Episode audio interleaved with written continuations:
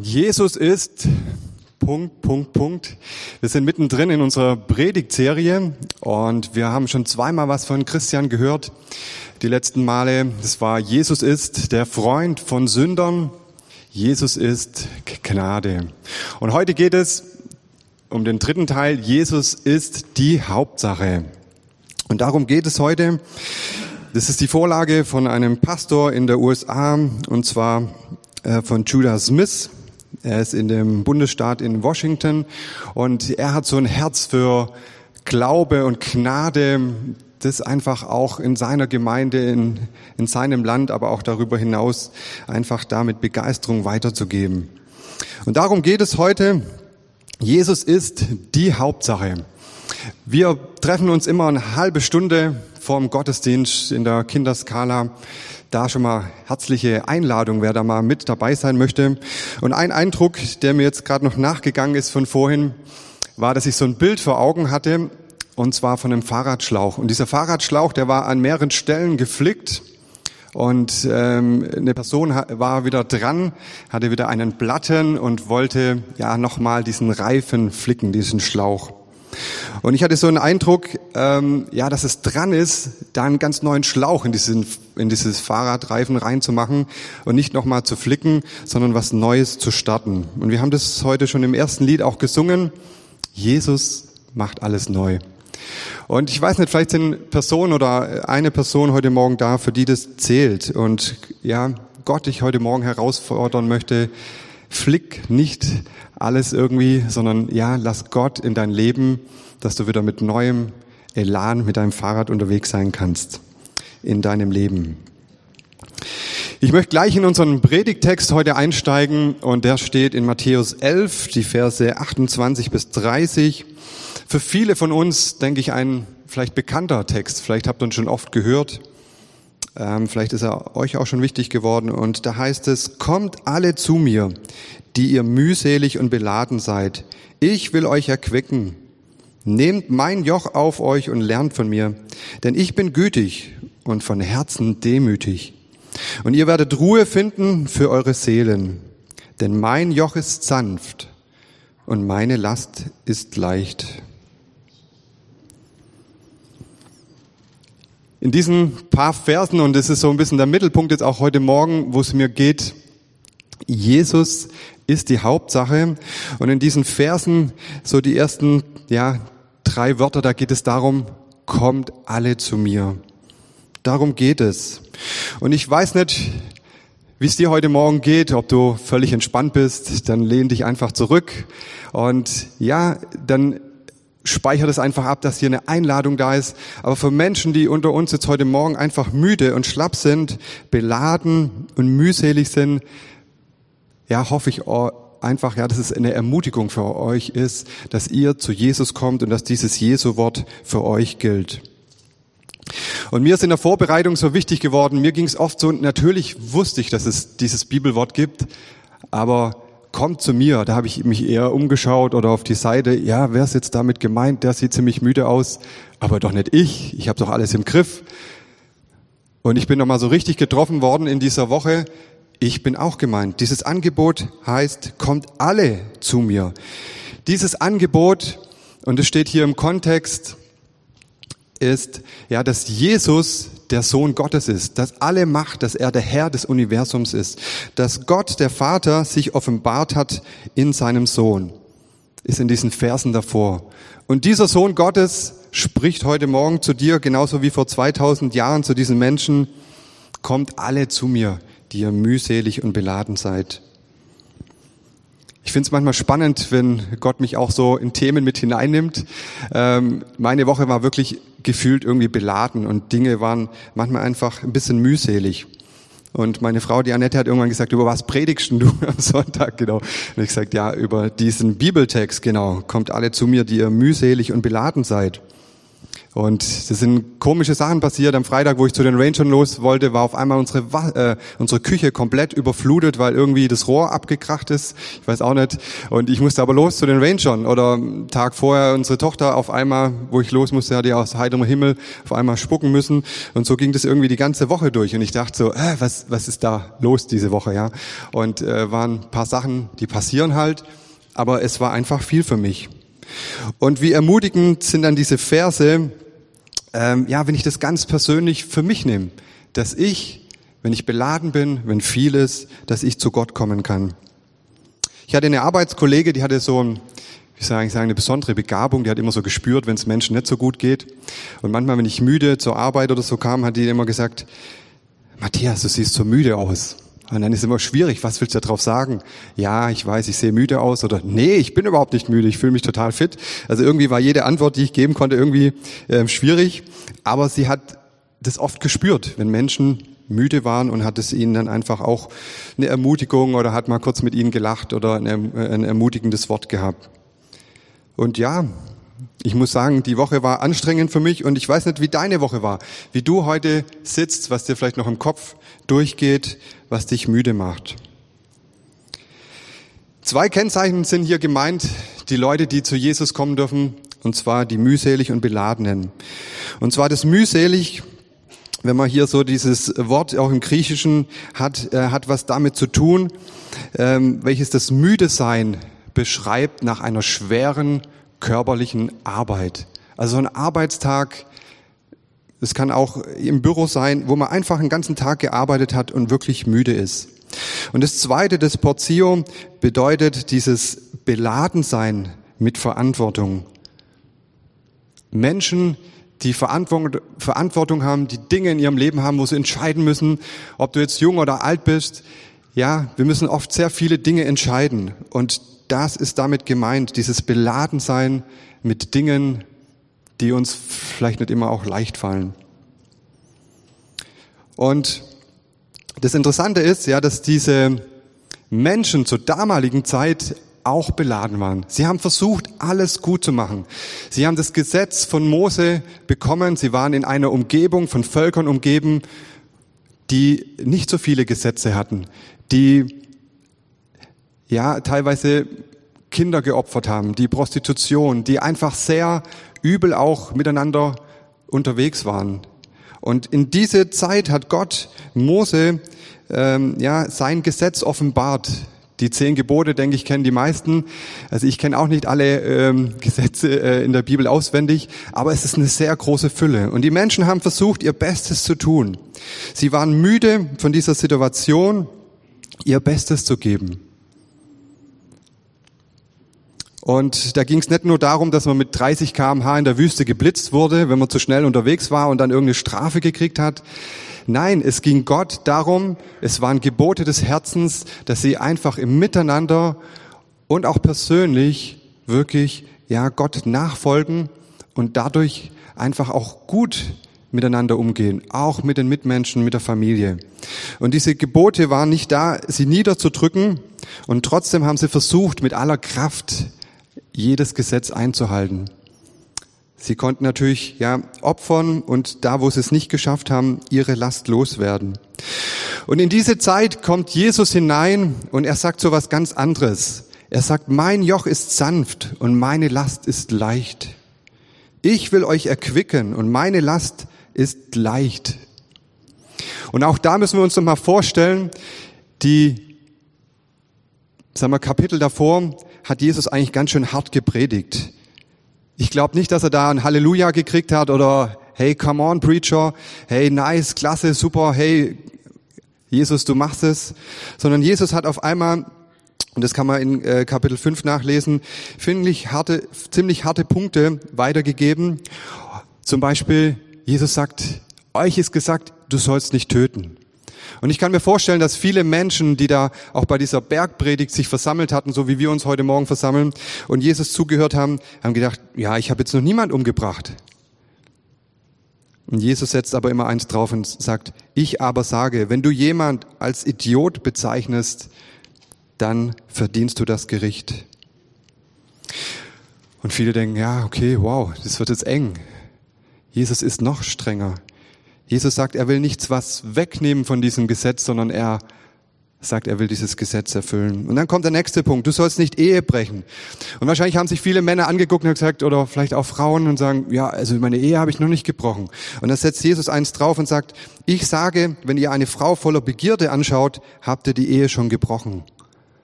Und ich kann mir vorstellen, das Gemurmel oder vielleicht war es auch ganz still, die Leute waren entsetzt.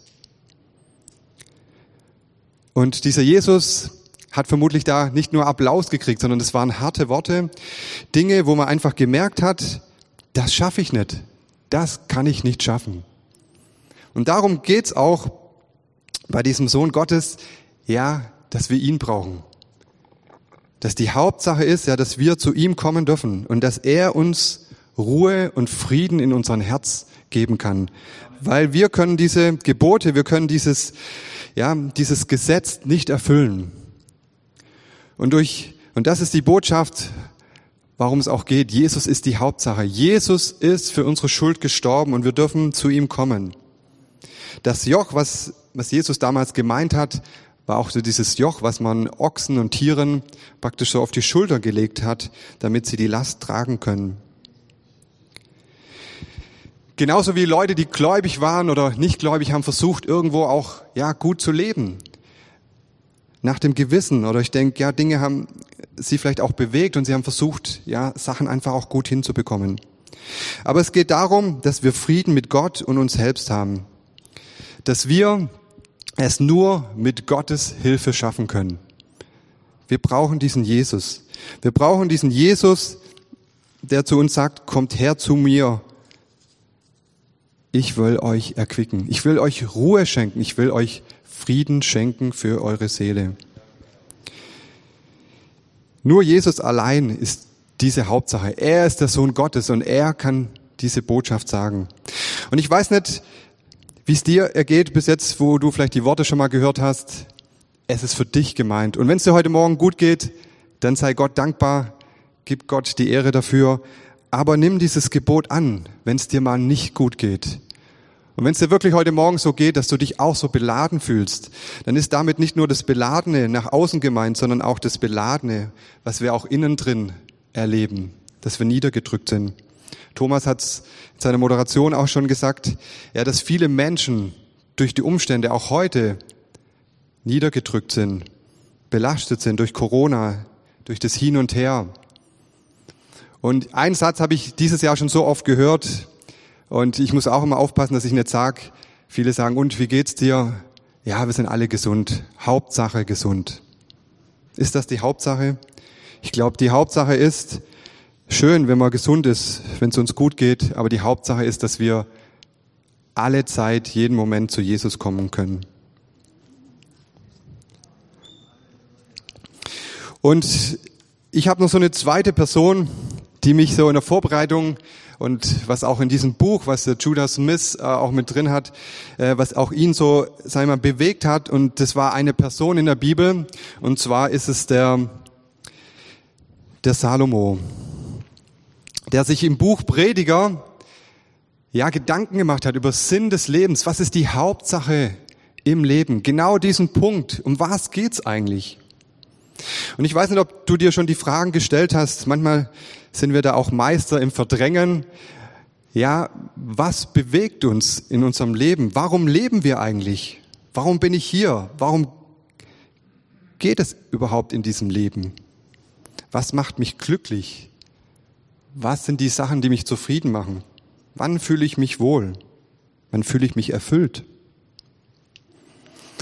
Ich glaube, viele Menschen auf dieser Erde machen sich Gedanken und kommen aber jetzt nicht zum gleichen Ergebnis würden alle an Gott glauben und sagen, wow, die Erfüllung, die Hauptsache ist bei Gott, glaube ich, dann wäre heute Morgen kein Platz hier frei. Da wäre hier alles voll. Um was geht es? Geht es um die Liebe? Geht es darum, das neueste, tollste Auto zu fahren? Geht es darum, ein Haustier zu haben, viele Freunde, Kinder? Geht es darum, die ganze Woche schwer zu arbeiten und dann das Wochenende so richtig zu genießen? Geht es darum, so bei den Schwaben natürlich so viel zu sparen, wie nur irgendwie geht und das dann schön auf dem Sparbuch zu haben? Geht es darum, immer die tollsten, genialsten Urlaube zu machen? geht es darum, einen Beitrag, einen Fingerabdruck in dieser Gesellschaft zu hinterlassen. Für unsere Umwelt geht es um den Weltfrieden. Ich glaube, wir können einen Großteil von unserem Leben irgendwelche Ziele verfolgen. Und ich glaube, nicht alles ist schlecht. Ich möchte hier nicht alles schlecht reden.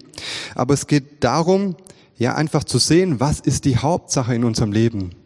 Und ich habe schon erlebt, dass manche Dinge, wo für mich irgendwie wichtig waren, das war wie so eine Seifenblase. Ihr kennt sicherlich so, die Kinder sind da immer ganz begeistert, man bläst da so rein und dann sieht man tolle Seifenblasen und auf einmal macht's Pumm und die Seifenblase ist weg. Und genauso ist es auch manchmal mit Zielen. Das sieht toll aus, ähm, schimmert in tollsten Farben und bam, dann macht es einen Klick und die Seifenblase ist weg.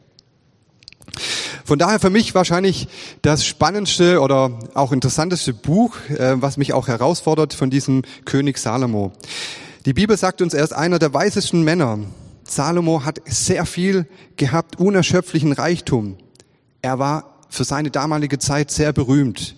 Er hat eine Nation gehabt, die große Macht hatte. Er hatte hunderte von Frauen und die Weisheit, alles zu managen. Ich habe mich so in der Vorbereitung gefragt, gut, dass er Weisheit hatte, weil wenn er über tausend Schwiegermüttern ähm, managen musste, das war gar nicht so einfach, da nicht irgendwo in die Nesseln sich reinzusetzen. Ja, aber das wäre jetzt noch mal ein anderes Thema. Also Salomo hatte wirklich viel Geld. Er hatte nicht nur Geld, er hatte die Ehre, er hatte ganz viele Mädels, alle Frauen, die er wollte, konnte er haben. Und trotzdem hat er sich ja hingesetzt und hat sich diese Fragen des Lebens gestellt. Was ist die Hauptsache? Was ist der Sinn des Lebens? Und ich habe euch so ein paar Punkte und dafür ist die Zeit heute einfach zu kurz, aber Dinge, die einfach in dem Buch Prediger vorkamen, die ihn bewegt haben. Intelligenz, im Vers 18 im ersten Kapitel vom Prediger heißt es, denn je größer die Weisheit ist, desto größer ist auch die Mutlosigkeit. Und je größer die Erkenntnis wird, umso mehr steigert sich auch die Enttäuschung. Also ich glaube, je schlauer man ist, also wenn man so Leute, die so hoch begabt sind, müssen nicht, können, sind natürlich schlau, aber es macht nicht immer alles leicht. Nächster Punkt ist so die Freuden, die er beschreibt. Wenn ich mir etwas ins Auge stach, was ich haben wollte, nahm ich es mir. Ich versagte mir keine einzige Freude. Und ich freute mich bei all den Mühen, die ich hatte.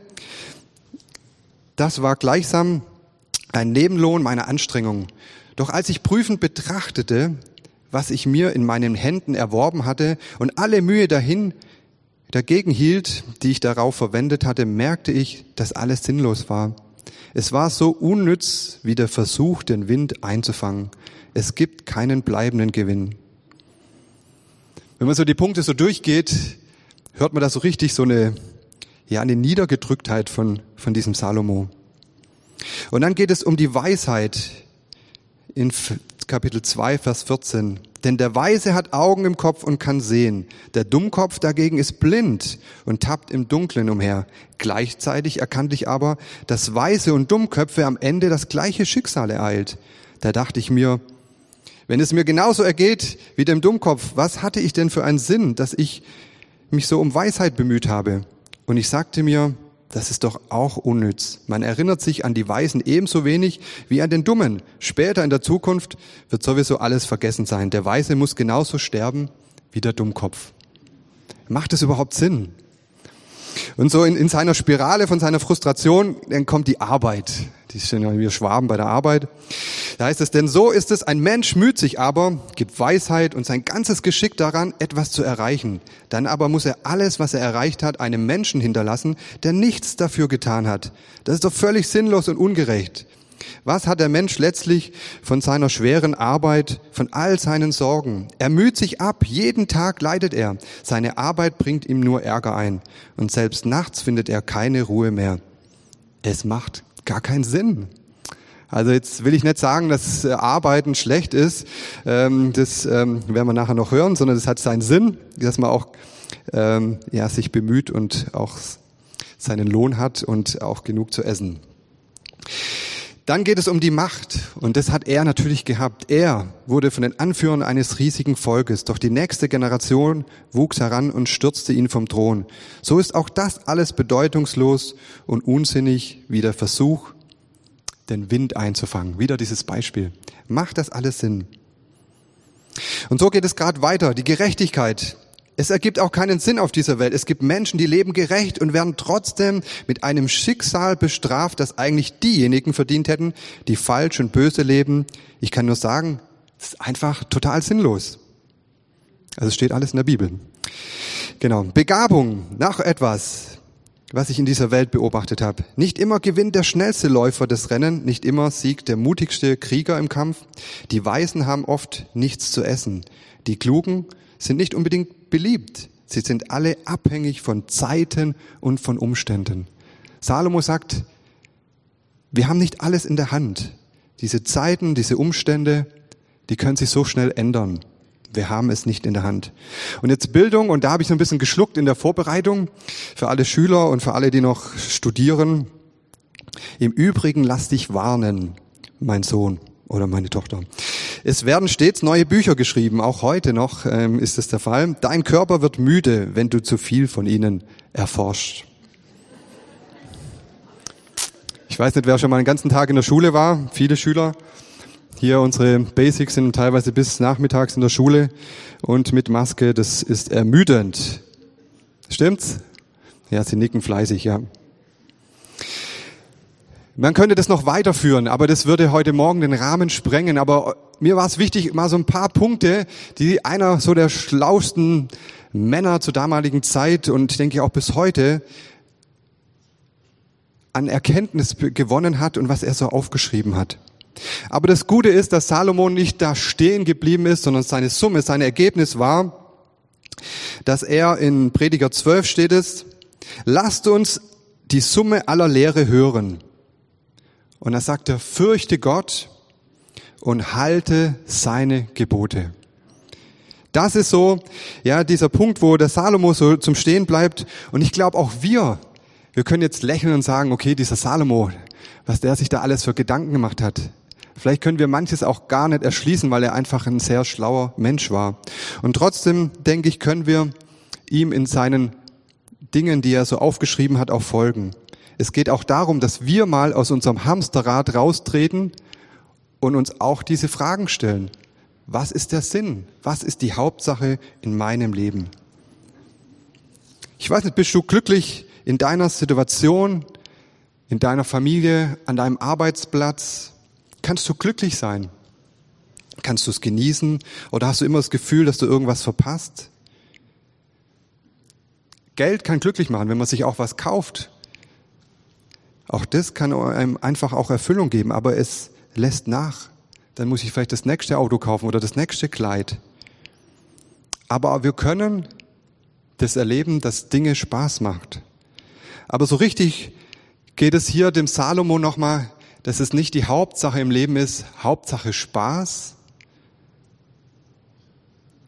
oder Hauptsache glücklich, Hauptsache den Moment ausgekostet, sondern Salomo sagt uns hier was. Es geht darum, Gott zu fürchten und seine Gebote zu halten. Und ich fand es nochmal interessant, dass er nicht sagt, die Gebote halten und Gott fürchten, sondern er sagt, es geht um Furcht. Es geht nicht um Angst, sondern eine Ehrfurcht, ein Respekt vor diesem Gott, der Himmel und Erde gemacht hat, der alles in der Hand hat. Er hat es verstanden. Und wenn du Gott von Herzen liebst, wenn du verstanden hast, dass Gott die Hauptsache ist, und wenn du ihn lieb hast von ganzem Herzen, dann wird es dir auch leicht fallen, seine Gebote zu halten. Weil du dann einfach erlebst, dass er dich lieb hat und dass er nicht was Schlechtes von dir will, sondern er möchte deine Beziehung haben. Und da hat uns der Christian schon mit hineingenommen, dass es darum geht, dieser Gnade, dieser Liebe zu begegnen, die Jesus auch in seinem Leben hat. Ein Bild, was ich noch so äh, vor Augen hatte, war, ich, natürlich bin ich auch als Ranger geprägt und oft ein Kompass in der Hand. Wo ist mein Kompass ausgerichtet? Tue ich den irgendwo hinhalten oder ist er auf Jesus, auf Gott ausgerichtet? Darf er die Hauptsache in meinem Leben sein?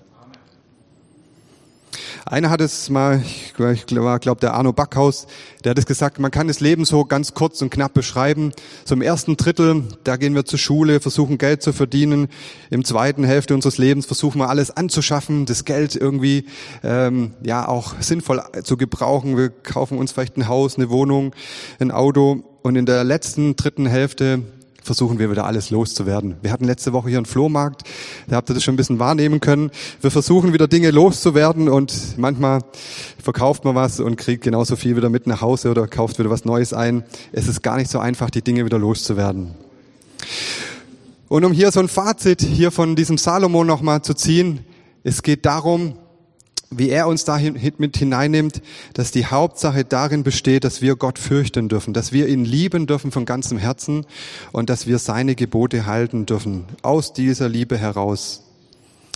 Und da finde ich, ist es wirklich inspirierend und passt auch mit diesem Text von heute, ja, dass wir zu Gott kommen dürfen, so wie Jesus ganz konkret, wo er auf dieser Erde gelebt hat, kommt, kommt zu mir. Und damit bin ich bei meinem letzten Punkt für heute. Ähm, ja, dass diese Hauptsache Jesus ist. Und diese Frage habe ich mir in der Vorbereitung gestellt und die möchte ich euch auch ganz persönlich heute nochmal ähm, stellen. Darf Jesus die Hauptsache sein? Ich wurde an meine Kindertage erinnert. Ich glaube, ich war so im Kindergarten fünf Jahre und da war ich auch irgendwie Kinderstunde und da hat unsere ja, die das so gemacht hat, die hat gesagt, ja, Jesus muss den ersten Platz einnehmen. Jesus ist die Nummer eins. Und dann habe ich das auch immer zu meinen im Kindergarten zu den anderen gesagt, oder wer ist dein bester Freund, wird man ja da oft gefragt. Und gesagt, Jesus ist mein bester Freund, er ist die Nummer eins und dann kommst du. Genau, und ähm, das war für die immer ein bisschen verwirrend, weil die natürlich nicht an Gott geglaubt haben. Ähm, aber das habe ich damals so gesagt. Und ja, heute, wo ich erwachsen bin, kann ich das wirklich von Herzen sagen, ja, Jesus ist die Nummer eins. Jesus ist die Hauptsache. Aber wenn wir ehrlich sind, ja, kommt es manchmal so vor, wie ich das Bild mit dem Kompass gezeigt habe, ja, dass ich manchmal nicht Jesus die Hauptsache in meinem Leben lasse. Ich weiß nicht, ob ihr das schon mal oder bei euch zu Hause so ist, dass es so ja eine Sache gibt in eurem Leben oder vielleicht wenn wir zu euch nach Hause kommt, wo so ein Hingucker ist, vielleicht eine Sache, die ihr aus dem Urlaub mitgenommen habt, vielleicht ein ausgestopftes Tier oder was auch immer. Oder ein besonderer Stuhl oder euer Wohnzimmer, wo für euch so ein richtiger Hingucker ist. Und das ist auch, wo ich gemerkt habe, wenn jemand in mein Leben schaut oder mich erlebt, bin ich so ein Hingucker, also wir haben hier ein tolles Lobpreisteam, das sind schon tolle Leute, die sind wirklich ein Hingucker, weil Gott uns gemacht hat. Wir sind gerecht. Und auch wir fallen mal oder haben Situationen, wo wir müde, wo wir mühselig sind. Aber es geht darum, wieder aufzustehen, die Krone wieder zu richten und weiterzugehen. Es geht darum, bewusst zu sein, ich bin ein Kind Gottes. Jesus darf die Hauptperson, darf die Hauptsache in meinem Leben sein. Und das wünsche ich mir, ja, dass ihr vielleicht euch wieder ganz neu einfach auch fragt. Vielleicht habt ihr noch gar nicht darüber nachgedacht. Vielleicht ist Jesus für euch irgendjemand, der sicherlich ein guter Mann war, der auch mal gelebt hat. Oder vielleicht denkt ihr, ja, an den zu glauben ist nicht schlecht. Aber darf er wirklich in eurem Leben so dieser Hingucker sein, dass er wirklich diese Hauptperson ist? Und ich habe gemerkt, dass wir oft wenn wir so in Gemeinschaft sind oder auch in Gemeinde, da fällt uns es leicht, Gott zu loben, groß zu machen, ihm die Ehre zu geben und sagen, ja, Jesus, du bist der Größte. Aber am Montag denken wir nicht oft auch, dass wir denken, oh, ich habe es doch selber im Griff.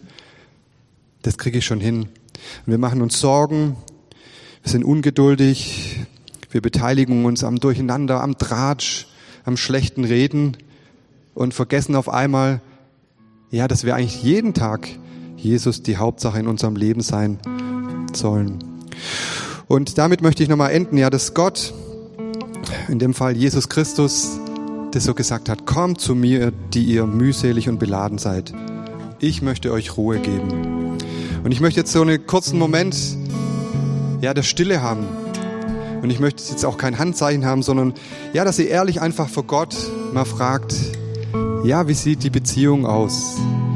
Darf ich in deinem Leben die Hauptsache sein. Lasst euch diese Fragen von Jesus mal so stellen. Darf Jesus die Hauptsache in eurem Leben sein? Und nicht nur heute am Sonntag, sondern Montag, Dienstag, Mittwoch. Ich werde dann gleich noch mit dem Gebet abschließen.